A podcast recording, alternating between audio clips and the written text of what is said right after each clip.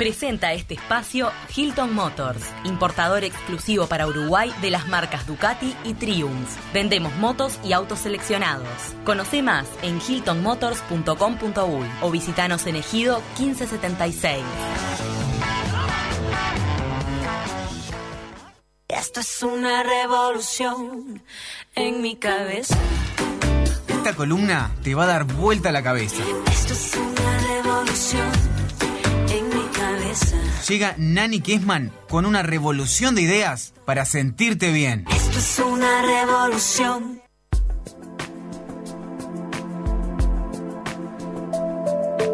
Buenos días, Nani. Buen día, chicas. ¿Cómo están?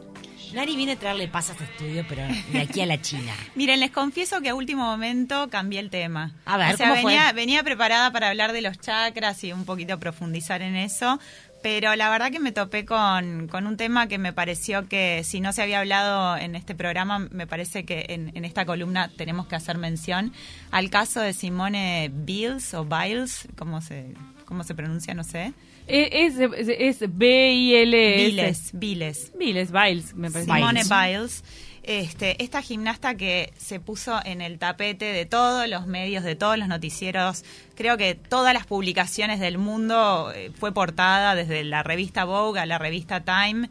Eh, ¿Por qué? Porque se retiró en el esplendor de su carrera. Se supo reconocer en, en, un peligro porque tenía twisties, que después contó lo que eran los twisties. Es como una especie de desorientación que se sufre en el aire. No es algo psicológico, porque en su momento hablaron de bueno, un problema de se habló salud mucho mental. De la salud mental.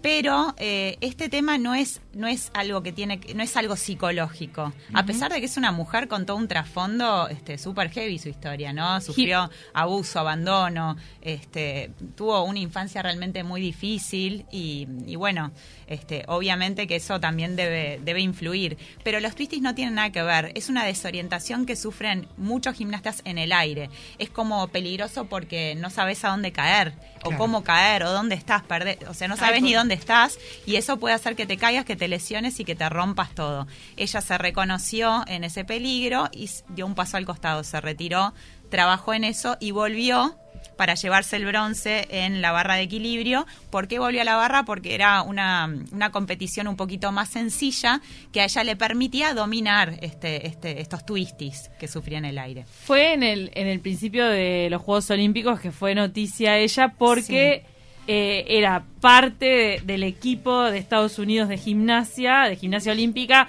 con toda la fuerza, como diciendo acá vamos a romperla. Además que tenemos a Simone y Simone en un momento dice, para, para. Me Yo voy. de acá me Me bajo. Claro que se necesita mucha valentía para hacer eso en, en los Juegos Olímpicos, que son como la meca del deporte. Juegos Olímpicos que yo creo que tienen un trasfondo muy oscuro también, ¿no? Porque mm, el deporte, lo que hablábamos recién afuera del micrófono, el deporte para muchas personas es la salida, es la posibilidad de un futuro mejor, Totalmente. es como poder vivir la vida que realmente querés vivir, salir de una situación quizás de carencias, de, de- de amargura y poder este, brindarte a esa actividad que tanto disfrutás para tener una vida mejor y para vos y para tu familia. Pero ¿qué pasa cuando todo eso te juega en contra, no? Cuando eso puede ser, eh, te puede llevar hacia el otro lado, te puede ocasionar disturbios a nivel mental, te puede llevar a, a presionarte al extremo de querer quitarte la vida, como pasó con muchos deportistas también a nivel local. Totalmente. Este, la verdad que Sí, eso ya es el extremo Creo que total. es la sobreexigencia, ¿no? De, Sí. de- de querer salir quizá de una historia complicada, de querer resurgirse y también agarrar el timón de su propia vida y van por eso, pero quizás se rodean de personas que en su momento quieren lo mejor, pero los explotan tanto, en el sentido que los llevan tan al límite Sí. a su propia capacidad que capaz que eso No, y también obviamente no podemos dejar de reconocer que cada persona, ¿no? Hay un componente en cada persona eh, competitivo. Y, y hay personas que son más competitivas que otras y así nadie los presione. Son ellos mismos que se quieren, este, quieren, Superar. quieren Superar. superarse, quieren buscar la excelencia y esa adrenalina los lleva a ir más allá y, y a tratar de sobrepasar sus propios límites a capacidades que son impensadas para alguno, para el resto de los mortales. Entonces, eso tampoco es saludable, pero bueno, son deportistas de elite. Les pagan por hacer eso, ganan fortunas por hacer eso, y quizás algunos ya están en una posición como este que rompió la raqueta, ¿cómo se llama? Djokovic. Djokovic. ¿qué le importa? Una medalla más con todas las que tiene. Pero era y su objetivo personal. El tipo su perseguía objetivo. su objetivo personal y le dio una bronca bárbara y rompió la raqueta. ¿Qué Porque perdió tiene? contra él. Exactamente. Él perdió el objetivo que él tenía. Entonces, claro, no es con- ni por tu país, ni... es- Está salado eso en realidad. Sí. Como ella también, Simone se ve que pensó en su salud y, y en- también en su carrera para adelante, porque si le pasaba algo grave con esto de... Claro, podía haberse roto toda y por ahí andás a ver la lesión, podía Ahora- ser la médula espinal, Fue, andás a ver. fue criticada. ¿Cuánto- eh. Hay gente que dijo, ah, mira, decir. un ser humano. Eso un ser humano decir. entre tantos atletas, este, como una persona que, que, que muestra cierta vulnerabilidad, pero al- por otro lado hubo deportistas de élite que, que la criticaron e incluso que en Estados Unidos no le perdonaron mucho que se fuera de esas competencias. Eso que quería preguntar. ¿Cuánto eh, aceptamos como sociedad ver a un Messi eh, tirar un penal y errarle? ¿Cuánto aceptamos y, y permitimos que esas personas también lo hagan como una Simon, que se vaya? O sea, hay mucha crítica social también. Lo que pasa que la gente, eso. la gente piensa, ganan fortunas, es su trabajo, lo tienen que hacer. Pero a quién no le pasó, o sea, acá a todos nos pagan por hacer nuestro trabajo. Nadie se sintió no. mal, nadie faltó al trabajo alguna vez.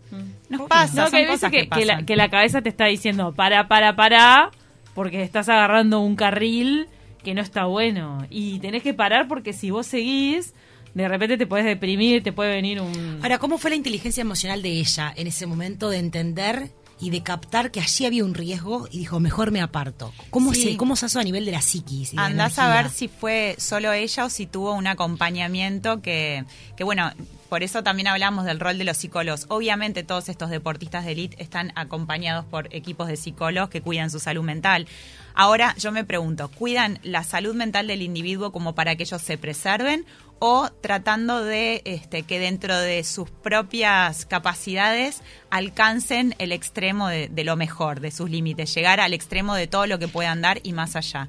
Porque si lo llevan hacia ese lugar, eso creo que no, no es lo más sano, pero en Y definitiva me imagino que es lo que les piden, ¿no? Que traten de hacerlos rendir más, pero también tratando de preservar su cabeza. Lo del tema de la individualidad por encima de lo colectivo, lo colectivo lo macro, porque vos eh, el objetivo de quebrar, eh, de sobrepasar la, la velocidad, ¿cómo se llama? El récord de velocidad. Sí. Eh, superar el récord de velocidad es como una meta enorme, pero vos como un individuo tenés que, si vos pones, eh, a ver qué pones primero, ¿no? Preservar tu vida, tu salud mental, seguir respirando o volverte loco Claro. y arruinarte todo. Eh, eh, la gloria versus la salud. Es como, es, es una dicotomía, una lucha, me parece. Fíjense Constante. qué, qué increíble, no sé cuánto tiempo tenemos. Estamos bien. Estamos bien, estamos bien. Eh, no, la la historia de los remeros uruguayos, ¿no? Ay, sí. Fue impresionante y emocionante ver cómo esos muchachos se ponían una meta y la trabajaron. Parecía que iban en una meditación profunda. Mm. Era como que entraron en, en- en su canal meditativo y ahí iban, ahí iban, ahí iban con ese objetivo. Este, y la verdad que eso ya fue emocionante. Total. Y para ellos, eh, me imagino que va a haber sido la gloria absoluta. Pese a que después quizás este, no, no, no recibieron el premio que, que- que esperaban, pero bueno, para todos nosotros fue un ejemplo. Qué lindo cómo lo recibieron a Kluber en Mercedes, tremenda Una caravana fiesta. barrio barrio. Y como acá en Montevideo somos mucho más tranquilos, claro, todo se dispersa acá y no, no, no fuimos a recibir. Quizás a, a, eso- a Chetraro. Eso es lo bueno como de, de ser quizás un país como más pequeño, ¿no? Y de que y de tener que pelearla para, para el resto de los deportes. Es que podemos reconocer el esfuerzo, aunque no haya una medalla, ¿no? Porque nadie puede dejar de reconocer el, el esfuerzo de Bora Rodríguez, este, el esfuerzo de todos los De la deportistas que, no- corrió que nos eh, rota, que ella dijo, estoy corriendo rota eh, Sí. física y mentalmente. Que también se Ay, tuvo que retirar, ¿no? Sí, ella logró correr porque estaba, este, estaba con un problema físico en una de sus piernas que la, que la impedía ponerse en la largada de esa carrera. Pero dijo, yo me lo merezco. Trabajé tanto por llegar acá que al menos me merezco pararme en esa largada y salir. Claro, porque... Hasta donde llegue, pero salir. Eh, Y también esa exigencia personal. No, y ¿sabés lo que debe ser no me- para un deportista uruguayo, ¿no? Con el sacrificio Enorme. que tenemos que hacer para estar ahí, en un Juegos Olímpicos de Tokio. Ya pararte en esa pista, es como que tenés una historia para contarle a tus Ah, hijos, a tus cual. nietos. Es como yo estuve en esa pista en los Juegos Olímpicos. Más allá del resultado, o sea, lo viviste, una experiencia. Tal cual. Entonces, yo qué sé, está bueno tener ejemplos como los de Simone Biles, que quizás fue criticada, lo que quieras, pero al resto de los mortales nos dejó un ejemplo de bienestar, de poder preservarnos ante la adversidad buscar nuestro propio, nuestra propia salud, ya sea mental o física, por encima de todas las cosas. ¿Sabes que a mí me llamó mucho la atención cuando ella dio la conferencia de prensa? Uno como que lo veía súper dramático lo que estaba pasando, por el nivel de la noticia, lo que tenía, tipo, esta, la superestrella de la gimnasia, la promesa, toda la expectativa puesta en ella como eh, pilar fundamental del equipo estadounidense. Ella se retira y decís, está, cuando se presente la conferencia de prensa va a estar quebrada, cara de no puedo más con mi vida. Y estaba, estaba entera, ¿eh? Estaba convencida de su decisión. Sí, muy convencida. Cuando una persona tiene la convicción de hacer lo que tiene que hacer, no te mueve nadie. Cuando quizás vos estás dubitativa y, que puede haber un arrepentimiento, bueno, ahí es donde quizás este, te puede llegar a quebrar o estar en duda de estás mal. Y también bajo el conocimiento de que ella sabe que es buena la solidez personal y seguridad personal. Me retiré en el momento que me tenía que retirar, pero yo soy quien soy. Por eso me paro y, mm. doy esta conferencia de prensa así como estoy. También es como un mensaje a, la resiliencia personal de uno. Imagínate que hubiera, hubiera caído mal en ese salto, en esa mortal que tuvo la, suerte de caer bien, ¿no? Es la mortal desde la cual después toma la decisión de retirarse. Si hubiera caído mal, se hubiera lesionado, ahí yo supongo que ella se hubiera retirado por una lesión física y eso hubiera sido quizás sí, este, lo hubiéramos visto quebrada. Eh, emocionalmente porque porque ya estaría su cuerpo lesionado y con la incapacidad verdadera de no poder seguir. Pero acá dependía de su cabeza. Yo, eh, eh, todo este tema, episodio que, sucedió en, estos Juegos Olímpicos, donde como que la presión y el estrés que pasan los atletas como que se hizo más visible que en, otra, que en otras oportunidades, me hizo acordar a un caso muy famoso que le ocurrió a Nadia Comaneci, que fue la chica 10, digamos, que hizo una rutina que le valió el puntaje máximo, ¿no? Sí. En gimnasia olímpica. Creo que puntaje perfecto. perfecta.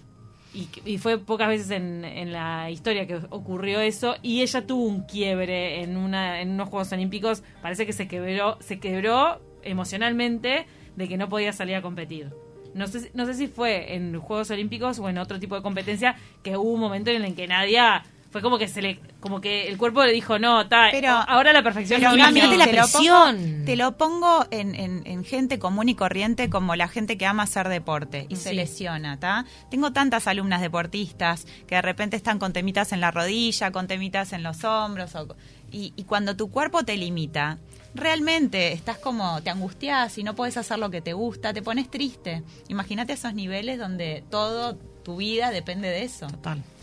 Mira, Nadia Comaneci le mandó un mensaje de apoyo a. Ay, qué linda, me encanta. También Michael Phelps, el nadador. Phelps. Ah, ¿Qué es la vida de Phelps? Phelps era. Desquiciado nadando, por favor. Tenía un motor, tenía un motor en la zunga. Él se había ganado todos los oros, ¿no? tenía un motor en la zunga que no nadie podía querer como el tipo nada lo que. ¿Qué tenés ahí? Ay, qué horrible. ¿Qué estás diciendo? Vos pusiste cara. ¿Qué pasó? No sé. Él es muy alto. Él es muy alto. Tal vez por eso también llegaba antes. Son esculturas. análisis? Yo lo que creo con respecto a los, a los competidores de individuales también es la presión de llegar a eso, de seguir con la vara alta. Soy la número uno en la gimnasia, en la natación, pero además el país atrás. Porque cuando hablamos de fútbol, hablamos de un deporte colectivo y las responsabilidades se dividen en 11, en un director técnico que permanentemente uno le ve la cara y lo ve direccionando, pero en un plinton o en un piso de gimnasia vos ves solo la gimnasta. Claro, sí, igual. A veces muestran al, entrenador o a un equipito. Es verdad eso que decís. Pero, cae sobre sus hombros millones de personas. Sí, igual creo que, la, presión es la misma, porque yo estoy. Bueno, cuando, cuando gana Argentina la Copa América. Sí. Fue el triunfo de Messi, lo decía todo el mundo. Messi necesitaba, para dejar de ser un líder triste, necesitaba este, conquistar algo con la selección argentina. Sí, ganaba todo en Europa, en Argentina. Porque hasta ese momento Messi era el uno del mundo sin un triunfo con su selección y era un líder triste, porque los líderes que no le pueden dar esa alegría a su país son tristes. Claro. Líderes tristes. Como le pasó a Francescoli hasta que se ganó la Copa América acá, en Uruguay, ¿se acuerdan? Ah, yo no sabía que le se había decía, pasado se decía que era un líder triste. Ah, no sabía ese, ese, acuerdo, rótulo. este, no, tengo Mariano López de hecho, este siempre usaba esa palabra, líder mira. triste. Ah, mira, Le mando un saludo a Mariano concepto. que está en la casa, me pone muy contenta. Este, siempre decía que el líder triste era aquel jugador de fútbol que la rompía y no podía Ay, qué este, darle un, un, un campeonato Claro. o una copa a su selección. Es como la frutilla de la torta. Y sí, es Pero- como decir, bueno, ta, viví esto con, con mi selección, con mi país, que son es lo máximo. Y también es importante tener metas en este sentido. O sea, no podés ser solamente futbolista y disfrutar de la pelota, disfrutar de tu trabajo. Ay, mira qué lindo, mira qué lindo. Y no frustrarte por no llegar a la copa. No sé. Igual, perdón, la debatir. frustración está en todo y no hablemos tanto del deporte y bajémoslos al plano terrenal. Una vendedora que tiene una meta de llegar a vender en el local Sí. tanta mercadería para poder tener la comisión porque el sueldo es bajo, seguramente muchas personas, acaso en la principal avenida de la capital, Obvio. 18 de julio, Sí. tienen frustración. Nosotras en nuestro trabajo periodístico, cuando no accedemos a una información o cuando algo no sale como queremos, hay frustración. Sí. Está bueno también reconocer cuando uno... Cuando uno tiene expectativas, la contracara de la expectativa es la frustración. Y eso existe. Entonces, eh, ¿cuál, es, eh, ¿cuál es la manera de lidiar con la frustración? Y bueno, tratar de no tener expectativas. Que no sé. Eso me dice mi novia, En no algún poner la punto, expectativa en por algún delante de las punto es cosas. bueno. En algún punto es bueno, pero en, en- en otro punto la expectativa, que no sé llamarlo expectativa, pero tener metas es bueno porque tener metas te ayuda a conquistar esas metas. A trabajar que por sean ellas. realizables y poder vivir en consecuencia para poder este, alcanzarlo. Y Total. también qué te hacen crecer. Tal cual. Tampoco que sea como una meta desmedida, ¿no? Ahí está. ¿Qué dicen los oyentes, Cami, que están con el tema de... No, es que en realidad se había, había uno que se, se había quedado colgado con lo, del, con lo de la cafetería de, de acá de 18 de julio sobre el tema anterior de la de los nazis. de la columna de la columna rosa. Pero sí, o sea, hay, hay oyentes que siguieron el tema este de Simone que se convirtió como una especie de telenovela, ¿no? Sí. Sí, pobre. Y cuando reapareció, eh, dio satisfacción. Cuando reapareció, que fue hace un par de Es días. que para ¿no? mí también le mostró a la gente de que en algún momento parar no significa renunciar, que siempre Eso. se puede volver si uno tiene voluntad, ¿no? Y acá está la prueba viviente. Y me sacó el bronce, entonces Qué lindo hay que concepto aplaudirla. Qué hay que quedarse con las cosas lindas de la vida. Qué bueno que tuvimos esta oportunidad de hablar de la presión del deporte, de decir en algún momento hay que parar. Sobre hay que parar para que- seguir andando, ¿no?